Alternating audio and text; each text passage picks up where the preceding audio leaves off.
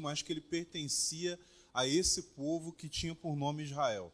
E acontece que Moisés, quando chega um momento na sua vida, ele vê a opressão dos egípcios sobre Israel e ele se sente comovido no seu coração e provavelmente já num certo vislumbre do chamado que Deus tinha na vida dele, ele tenta fazer alguma coisa a respeito do seu povo, dos seus irmãos.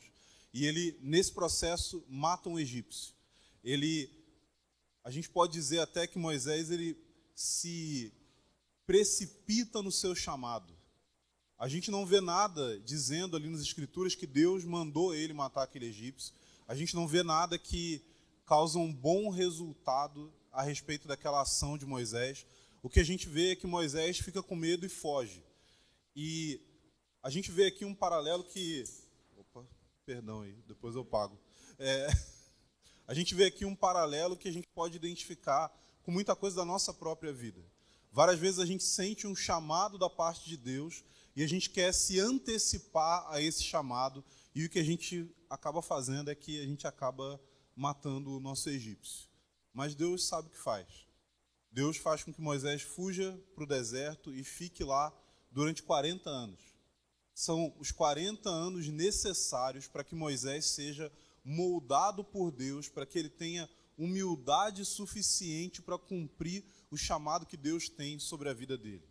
Ele fica ali durante tanto tempo que quando Deus de fato chama ele, ele mesmo fala assim: Não, Deus, eu não tenho condições de fazer isso. Eu não tenho como cumprir esse chamado. Eu não tenho como é, ser o seu porta-voz diante do povo, mas Deus usa ele. E aí você conhece a história, as pragas do Egito, o faraó resistindo a Deus e resistindo a Moisés, e finalmente o povo acaba tendo a liberação de faraó para fugir, para sair daquela situação de escravidão. Mesmo assim, eles são perseguidos no deserto. Deus abre o mar vermelho, Deus libera o seu juízo final ao deixar as águas afogarem Faraó e seus exércitos, e de repente o povo de Deus chega no deserto. Eles chegam num lugar onde não tem nada. Eles lutam para conseguir ter água para beber, Deus faz um milagre, mas aí finalmente eles chegam diante daquele monte. E diante daquele monte, eles vão finalmente cumprir aquilo que Deus estava chamando eles para fazer todo aquele tempo. O tempo todo Moisés estava falando para Faraó: olha, Deus falou conosco e a gente precisa ir para o deserto para adorar Ele. Mas essa adoração que Deus estava chamando o povo a oferecer e Moisés estava proclamando que era o desejo de Deus, não era uma adoração que era simplesmente uma cerimônia, não era só um culto. A adoração na Bíblia nunca tem a ver só com aquilo que a gente faz em um momento específico, mas tem a ver com entregar da nossa vida diante do Senhor. E é isso que Deus faz como uma proposta para o povo. É isso que a gente vê aqui em Êxodo capítulo 19. Deus fala para o povo: olha, se vocês aceitarem a minha proposta, vocês vão ser meus. E ele faz uma observação: ele fala, olha, não é que tudo não seja meu, mas vocês vão ser meus de maneira relacional. Em resumo, gente, o que a gente vê nessa passagem aqui é uma proposta de casamento da parte de Deus para o povo de Israel. Deus está dizendo assim: olha, tudo me pertence, mas eu quero que você me pertença de uma forma como nada mais daquilo que eu criei pertence a mim. Eu quero que vocês sejam minha propriedade peculiar. Eu quero que vocês sejam o meu povo. E essa proposta de Deus a gente vê na Bíblia toda. A gente costuma falar que se a Bíblia fosse uma música, ela teria um refrão, e esse refrão seria: Vocês serão o meu povo e eu serei o seu Deus. Você pode ler os profetas da Bíblia e em inúmeras ocasiões você vai encontrar essa mesma fala. Desde aqui de Êxodo até o livro de Apocalipse, você vai encontrar em Apocalipse dizendo que agora Deus vai habitar no meio do seu povo. Eles vão ser o seu povo e ele vai ser o seu Deus para sempre. Esse é o propósito de Deus nas Escrituras. Deus quer um povo para ser completamente seu. Não só oferecer o serviço a Ele, não só oferecer um culto a Ele, não só oferecer dinheiro a Ele, mas é uma oferta de toda a nossa vida. Isso é o que Deus nos chamou para viver.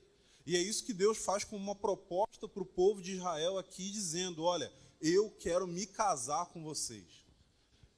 Eu quero ser o seu marido. E eu quero que Israel seja minha esposa. E eu preparei uma terra para que a gente possa começar a nossa vida juntos. Mas tem um porém aqui. Existe uma resposta inicial do povo onde eles dizem: tudo que o Senhor falou, nós faremos. A gente acabou de ler aqui. Eles dizem: olha, é, é como se o povo de Israel olhasse para a proposta de Deus e falasse assim: olha, a gente aceita se tornar sua noiva. Mas o problema é que o noivado é uma etapa que precede o casamento o firmar de uma aliança inquebrável entre Deus e o seu povo. E infelizmente acontece um acidente no percurso aqui. E se você ainda está com sua Bíblia aberta em Êxodo 19, vamos virar aqui para Êxodo capítulo 20.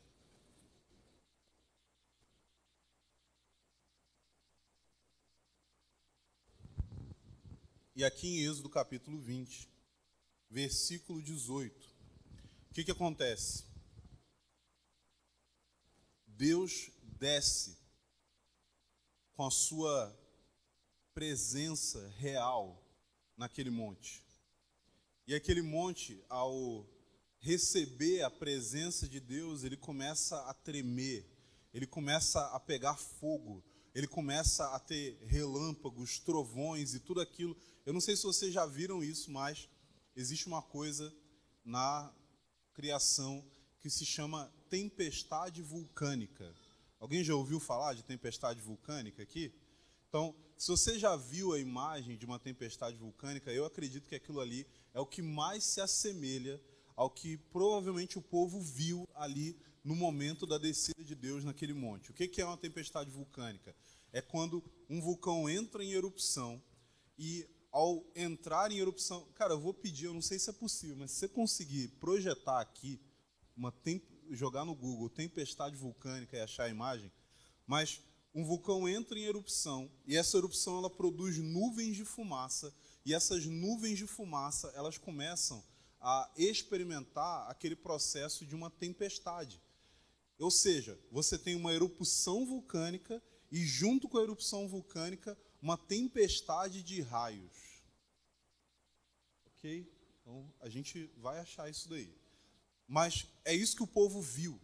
E o povo não só viu isso, como também ouviu a voz de Deus fazendo tremer o monte. E o que aconteceu foi que o povo teve medo.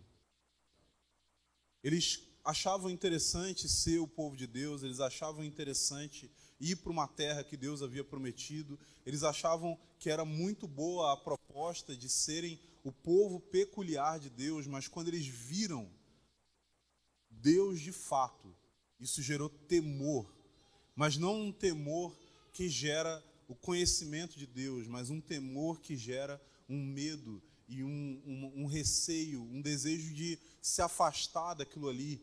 E o povo então disse as palavras que a gente vê aqui em Êxodo capítulo 20, a partir do verso 18. Diz aqui que todo o povo presenciou os trovões, os relâmpagos, o som da trombeta, o monte fumegante.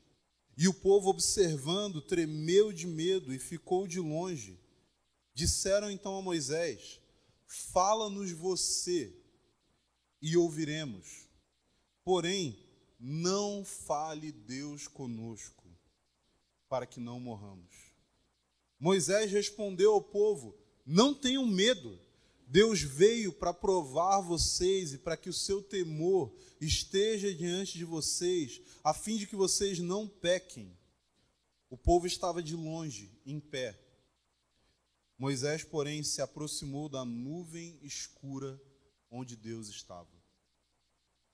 Olha aí, ó, isso aí é uma tempestade vulcânica. Então, povo tinha razão de ter medo. a, gente, a gente não pode tirar a razão deles. É, e Cara, pode deixar isso aí. Eu acho bom que fique. a gente consegue visualizar melhor. E, e o que, que acontece aqui? O que, que a gente acabou de ler? O povo que havia dito para Deus: Olha, tudo que o Senhor falou, nós faremos. Ou seja, nós aceitamos a sua proposta de noivado e nós queremos casar com você. Esse mesmo povo, logo em seguida, se vira para Moisés e diz: Olha, a gente não vai querer lidar com isso, não. A gente está com medo.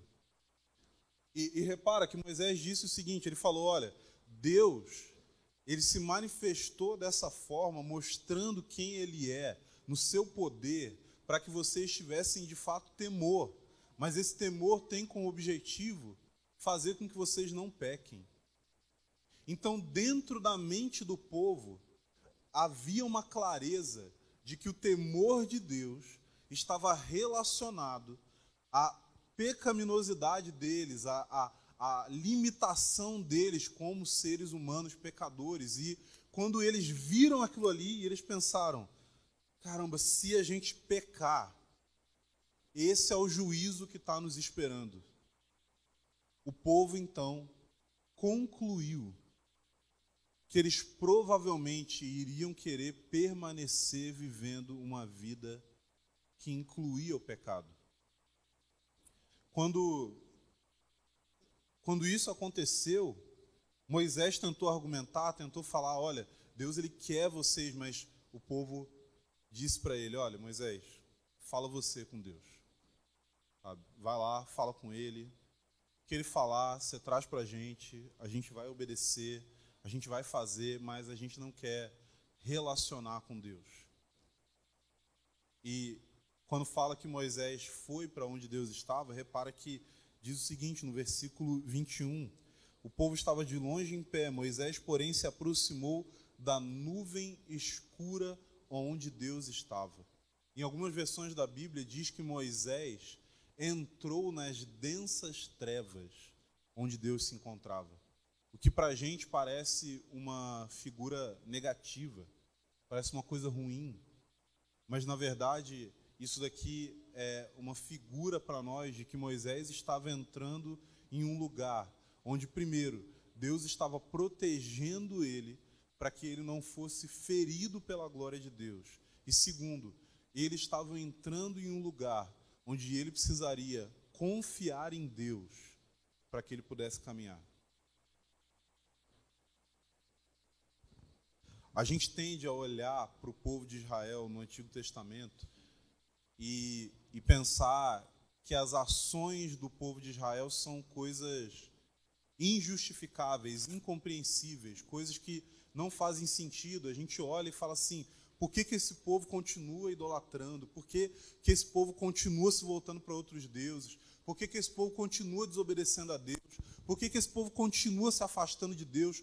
Por que, que o povo aqui não aceita a proposta de Deus de ser a sua esposa, de ser aquele que vai se unir, de ser uma não só uma nação que carrega o nome de Deus, mas uma nação sacerdotal. Uma nação onde cada um daquele povo tinha a possibilidade de se achegar a Deus, de se aproximar dele, de ter relacionamento com ele. Por que, que o povo quis abrir mão disso e falar assim: Moisés, faz você isso. Eu não quero fazer. Eu não quero ter responsabilidade, eu não quero ter esse peso, eu não quero lidar com esse temor, eu não quero lidar com essa tensão. A gente olha para isso e fala assim: a proposta de Deus é maravilhosa. Mas por que, que o povo rejeita? Mas a gente tem a tendência de olhar para as circunstâncias bíblicas como se fossem coisas muito distantes da nossa vida. Quando na prática, nós acabamos fazendo a mesma coisa. Jesus criticou os fariseus da sua época porque os fariseus disseram: Olha, se nós estivéssemos no tempo dos nossos pais, nós não teríamos matado os profetas. E aí Jesus falou para eles: quando vocês dizem isso, o que vocês estão fazendo é, vocês estão testificando de que vocês são filhos daqueles que mataram os profetas. E vocês não são tão diferentes dos seus pais. Nós não somos tão diferentes do povo de Israel. Nós queremos um Moisés. Nós queremos transferir a responsabilidade de ser um sacerdote, de ouvir de Deus, de ouvir as palavras de Deus e praticar. A gente quer transferir essa responsabilidade porque nós temos medo das densas trevas onde Deus se encontra. Nós temos medo da responsabilidade. Nós temos medo do desgaste, do trabalho, do peso, e a gente quer se ver livre disso. O problema é que muitas vezes as pessoas a quem nós delegamos essa autoridade não são pessoas como Moisés, que era o servo do Senhor, mas são pessoas que, na verdade, são mestres que nós reunimos ao redor deles, porque eles ecoam aquilo que são os nossos desejos pecaminosos. Nós achamos que estamos delegando o poder de ouvir de Deus a Moisés, mas muitas vezes o que a gente está fazendo é que a gente está percorrendo o caminho contrário e voltando para Faraó. Mas tudo isso, gente,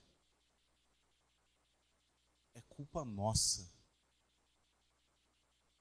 Porque a proposta de Deus para nós não é essa.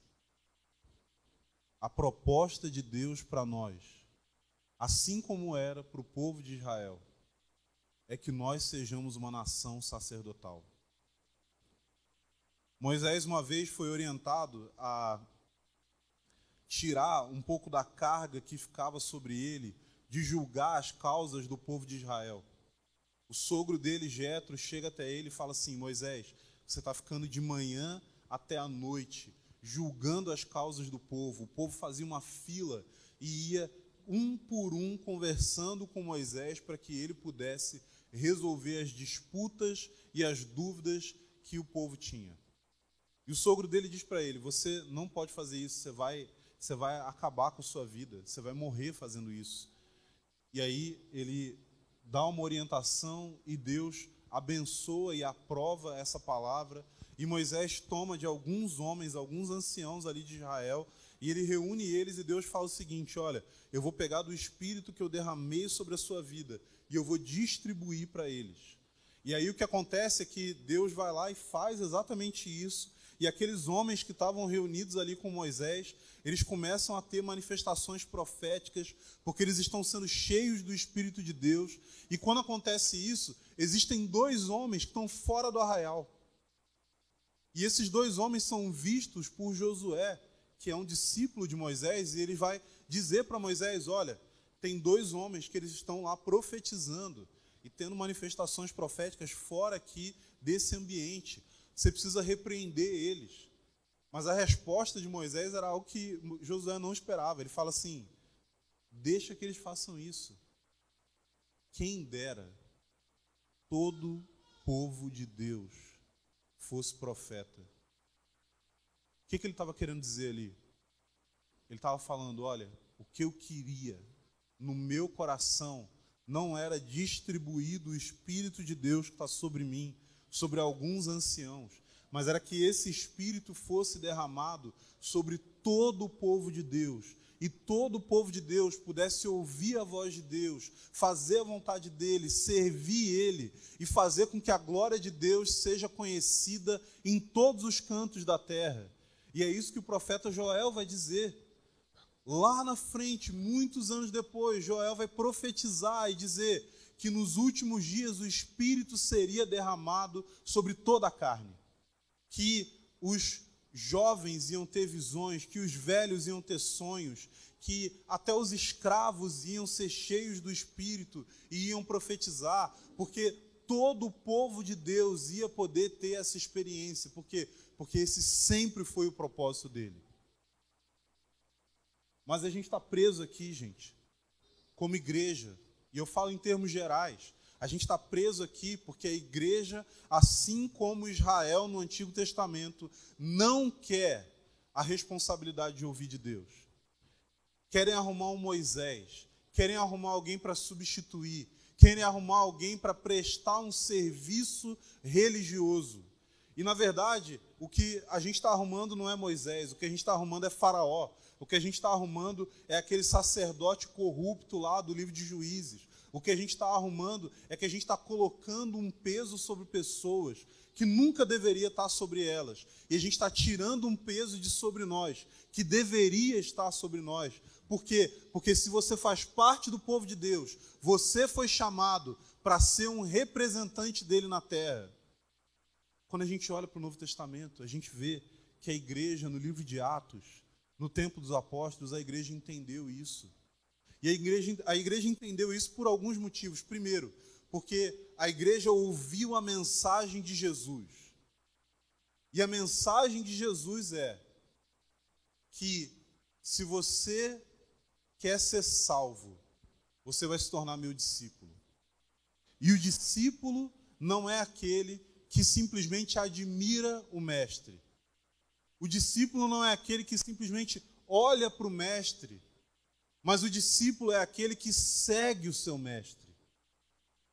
O cristianismo tem a ver com tomar a sua cruz e seguir Jesus. Jesus deixou isso muito claro. Jesus não deu outra opção. Jesus foi muito mais duro do que a grande maioria dos pastores, e eu falo de pastores sérios, pastores que são homens de Deus, pastores que creem na Bíblia, mas Jesus foi muito mais duro do que eles. Ah, eu queria, vamos fazer um teste aqui. Levanta aqui a mão alguém que o Gustavo já chamou de capeta. Alguém?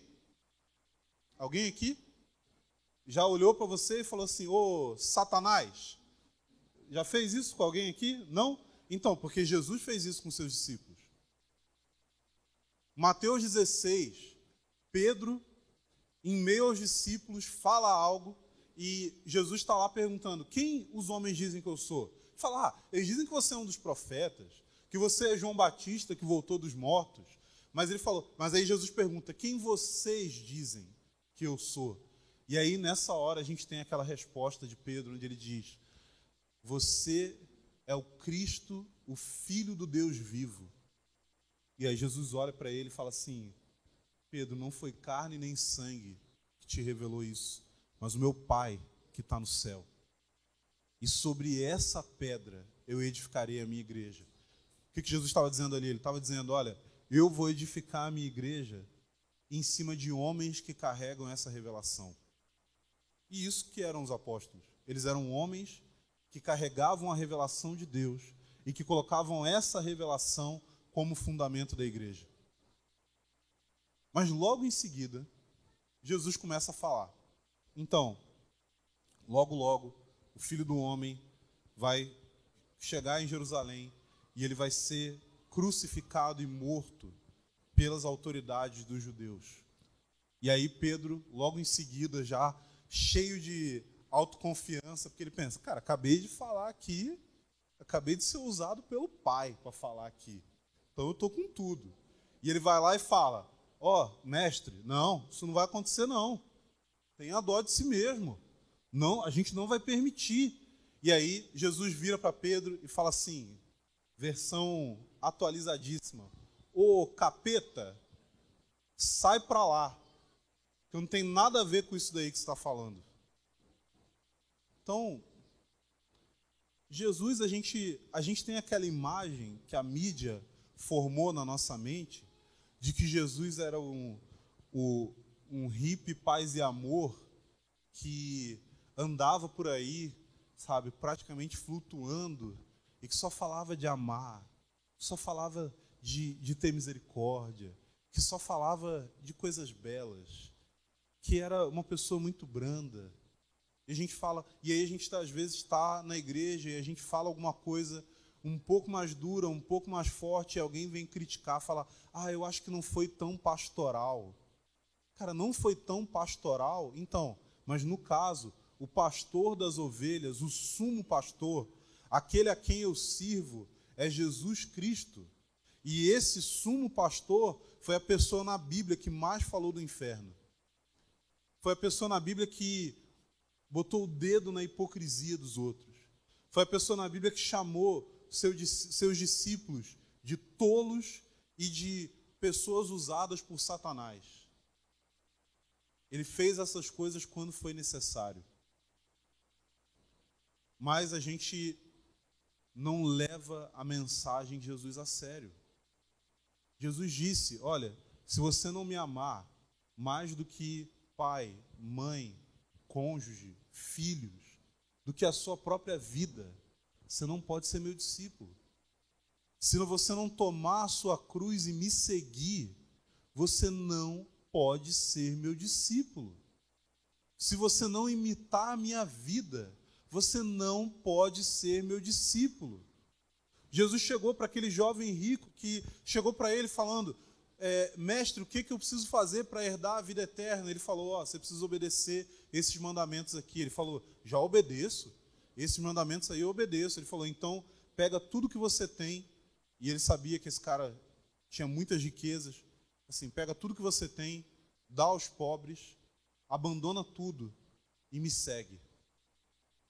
E aí aquele cara falou assim: Não, isso aí eu não consigo. Não existe nenhum mandamento na Bíblia dizendo que todos nós devemos vender tudo aquilo que a gente tem, dar o dinheiro do que a gente vendeu para os pobres, para que a gente possa seguir Jesus. Não existe nada na Bíblia dizendo que isso daí é uma regra. Mas por que, que Jesus falou isso para ele? Jesus falou isso para ele porque ele sabia que as riquezas ocupavam um lugar no coração daquele jovem que impedia ele de ser discípulo de Jesus. E a gente precisa começar a levar as palavras de Jesus a sério. Será que existem coisas que, se você encontrasse com Jesus, ele ia colocar o dedo e ia mandar você abandonar? Será que existem atitudes que você tem, pensamentos, estruturas na sua vida, coisas a que você se apega, que Jesus, se estivesse presente aqui, ele iria apontar o dedo e ia falar assim: ó, isso daqui te impede de me seguir. Se você quer me seguir, você precisa abandonar isso. E a segunda pergunta que eu quero fazer para você é: por que, que a gente acha que a gente pode ser salvo sem ter abandonado essas coisas. Porque quando a gente acha isso, a gente está dizendo basicamente que as palavras de Jesus não importam tanto assim. Que Jesus é, ele, ele exagerou. Jesus era radical demais. Mas a gente tem um entendimento melhor do que é a vida cristã. A gente entende melhor qual que é a vontade de Deus. Jesus era muito radical. Jesus foi além do que era necessário. E a terceira coisa é o seguinte: eu falei, se Jesus estivesse aqui, ele iria tocar em alguma dessas coisas na sua vida? A questão é que Jesus prometeu que ele estaria presente conosco até o fim. E ele está aqui por meio do Espírito Santo. E esse Espírito Santo quer falar com você. Ele não quer que você seja uma pessoa que vai chegar e que vai precisar de uma orientação pastoral para cada decisão da sua vida. Porque Jesus deixou o Espírito Santo para guiar você naquilo que ele ordenou. Jesus deixou o Espírito Santo para mexer com as coisas que estão profundas no seu coração e que te impedem de seguir Jesus. Gente, a Bíblia, ela usa poucas palavras para descrever as pessoas que se convertem a Deus. No Novo Testamento, a palavra crente é uma das palavras menos utilizadas. No Novo Testamento, a palavra que é mais utilizada, e se eu me lembro corretamente aqui, cerca de 300 vezes, uma quantidade que supera, assim, muito mais do que 10 vezes mais o uso das outras expressões, a palavra que é mais usada para descrever quem nós somos é discípulo. E o discípulo é aquele que segue o seu mestre. É aquele que imita o seu mestre. É aquele que faz as coisas igual ao seu mestre. Aí eu te pergunto: como que Jesus viveu? Jesus viveu tentando buscar o máximo de conforto possível e o mínimo de preocupação e problemas possível? Não. Jesus viveu para fazer a vontade do Pai e para expressar quem Deus era através de servir aos outros. Jesus falou assim: Eu não vim para ser servido, eu vim para servir e para dar a minha vida em resgate de muitos. Que raio de cristianismo é esse que a gente tem, onde a gente é só um bando de consumidor que frequenta os cultos e que espera que o pastor, que a liderança resolva todo o resto? Que raio de cristianismo é esse? Onde a gente veio para ser servido, onde a gente veio para ficar confortável. Paulo fala o seguinte: ele diz, se a nossa esperança em Cristo está apenas nessa vida, nós somos os mais miseráveis de todos os homens. Mas isso não é exatamente o evangelho que a gente tem ouvido.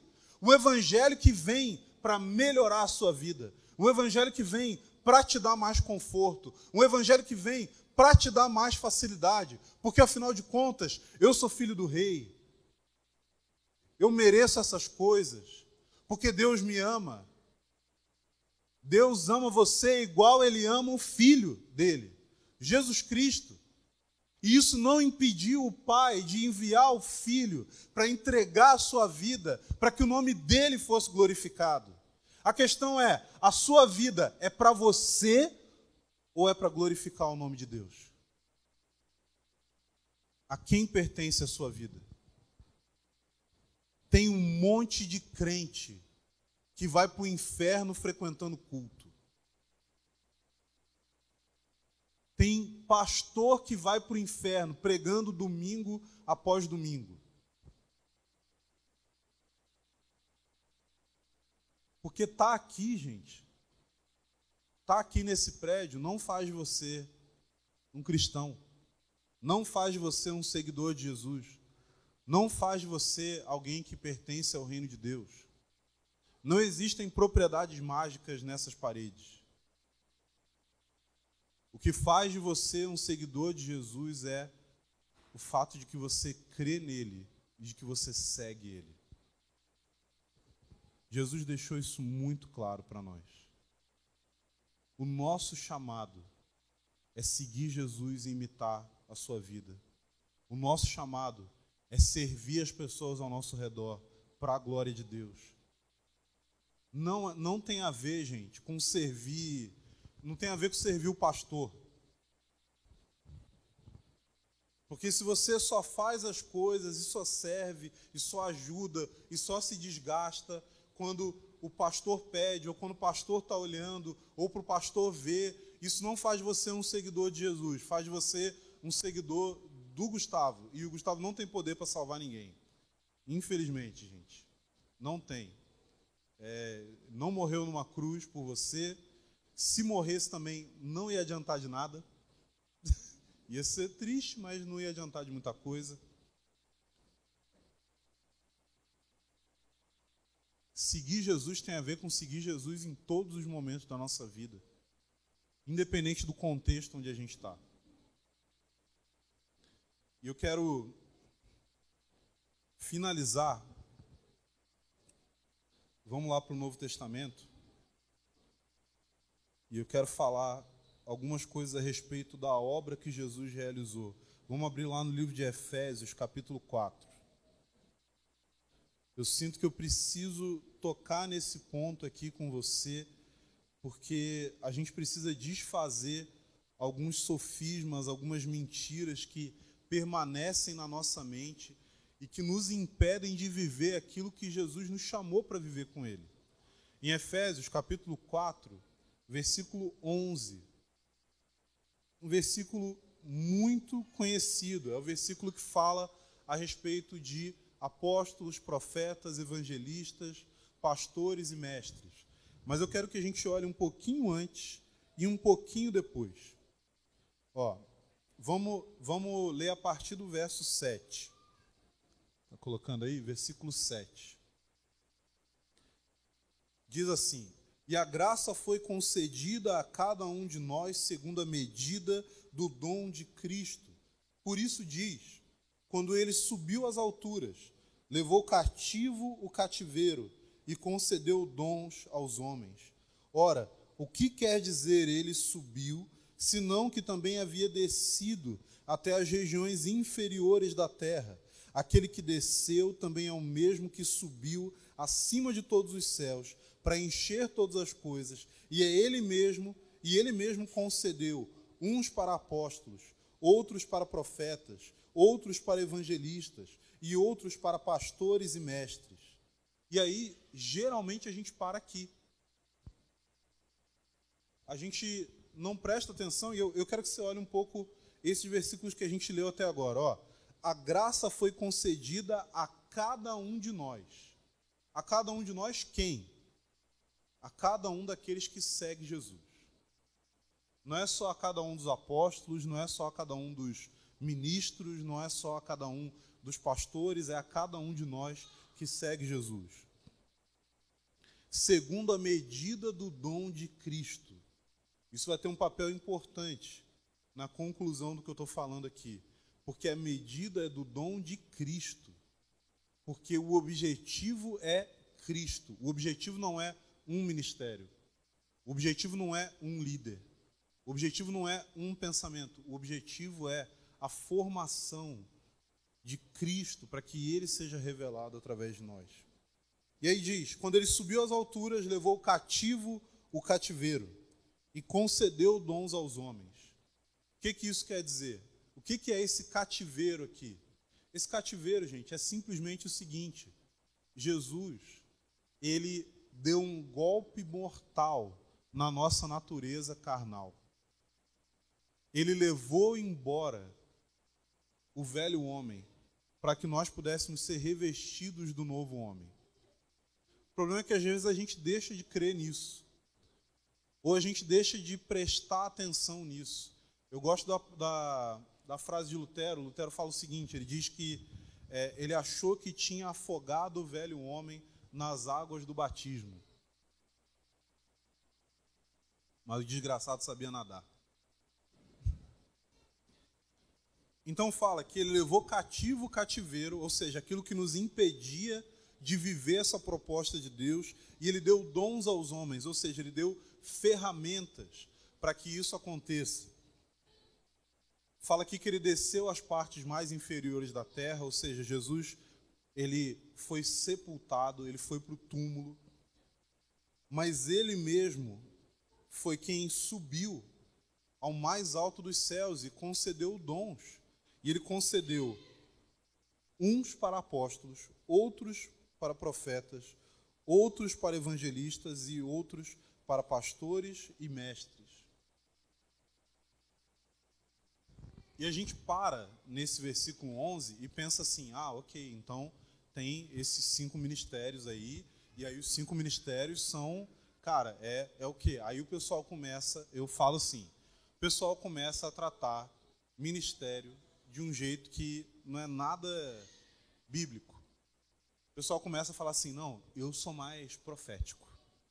Aí o outro, não, eu sou mais evangelista. Ah, não, já eu sou mais pastoral. Eu falo assim, cara, vê logo a data do seu aniversário e fala seu signo. Que é isso? É, crente não pode ter signo, aí os caras querem arrumar alguma coisa. Aí tem hora que é os ministérios. Aí fala assim, não, eu sou mais profético. Aí tem hora que é os temperamentos. Não, é que eu sou mais sanguíneo e tal. Uma crente quer arrumar alguma coisa para poder se definir. Não é esse o objetivo dessa passagem. Porque o objetivo do versículo 11 está no versículo 12. O objetivo do versículo 11 é com vistas, ou seja, tendo por objetivo, por alvo, por finalidade, o aperfeiçoamento dos santos para o desempenho do seu serviço, para a edificação do corpo de Cristo, até que todos cheguemos à unidade da fé e ao pleno conhecimento do Filho de Deus, ao estado de pessoa madura, na medida da estatura da plenitude de Cristo, para que não mais sejamos como crianças, arrastados pelas ondas e levados de um lado para o outro por qualquer vento de doutrina, pela artimanha das pessoas pela astúcia com que induzem ao erro. Maioria dos ministérios que a gente vê por aí. maioria dos apóstolos que a gente vê por aí. E a gente vê um monte de apóstolos. Gente, hoje tem apóstolo tudo quanto é lugar. Se você cavar a terra daquele vaso ali, capaz de sair um apóstolo dali de dentro. Tem um monte de apóstolos. Mas a maioria não está trabalhando para isso. A maioria não está trabalhando para o aperfeiçoamento de cada santo, de cada membro do corpo de Cristo. Presta atenção na passagem. Diz o seguinte: que os ministérios têm como objetivo o aperfeiçoamento dos santos para o desempenho do seu serviço. A palavra serviço aqui é a palavra diaconia, que é a palavra que em outros momentos é traduzida como ministério. Ou seja, quem é protagonista do ministério aqui? São os apóstolos, profetas, evangelistas, pastores e mestres? Ou é o corpo de Cristo? Vamos lá, gente, vamos responder. É, são os cinco ministérios ou é o corpo de Cristo? É o corpo de Cristo. E aqui está dizendo que, ó, quando eles fazem isso, eles produzem o que? Para a edificação do corpo de Cristo.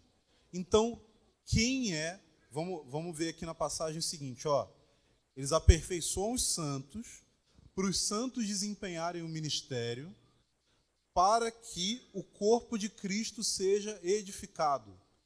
Então, quem é que produz edificação do corpo de Cristo? São os santos. Não são os pastores não são os mestres, não são os profetas, não são os evangelistas, não são os apóstolos, são os santos. Agora, por que que a gente olha para a igreja e vê um monte de gente imatura? Por que, que a gente olha para a igreja e vê um monte de gente estagnada? Por que, que a gente olha para a igreja e o povo parece que está dando volta no mesmo monte a vida inteira? O cara não tem 20 anos de cristianismo. Não, não. Ele tem 20 vezes um ano de cristianismo. Entendeu? Ele não tem a maturidade de 20 anos. Ele tem a maturidade. Eu sei disso, gente. Eu lembro. Eu fiz o, eu fiz o ensino médio. Eu fiz o primeiro ano do ensino médio sete vezes. Isso não me ajudou. Não me ajudou. Não, fiquei, não saí. Nossa, só agora tenho doutorado em primeiro ano do ensino médio. Não, isso só fazia que eu fosse um repetente mesmo. Né? Não ajudava que eu parava de ir no meio do caminho. Né? Aí não tem como passar de fase. Mas o que, o que acontece é que a gente tem um monte de crente que é criança espiritual há muitos anos. Por quê? Porque ele não se preocupa em crescer por meio do desempenho do ministério. E às vezes isso é culpa da liderança. Às vezes isso é culpa dos pastores. Por quê? Porque os pastores, eles querem fazer tudo. Eles querem aparecer o tempo todo. Eles querem ter o protagonismo. Eles querem ser aqueles que edificam o corpo, mas eles não podem edificar o corpo. Porque os ministérios aqui, do versículo 11, eles não são o time que joga no campo. Eles são o treinador que fica na beira do campo. Eles podem fazer todo o trabalho para orientar, para treinar, para aperfeiçoar, para ajudar que os jogadores cresçam dentro das suas funções. Mas eles não podem entrar lá e fazer gol. Quem pode fazer isso são vocês. É o corpo, é a igreja.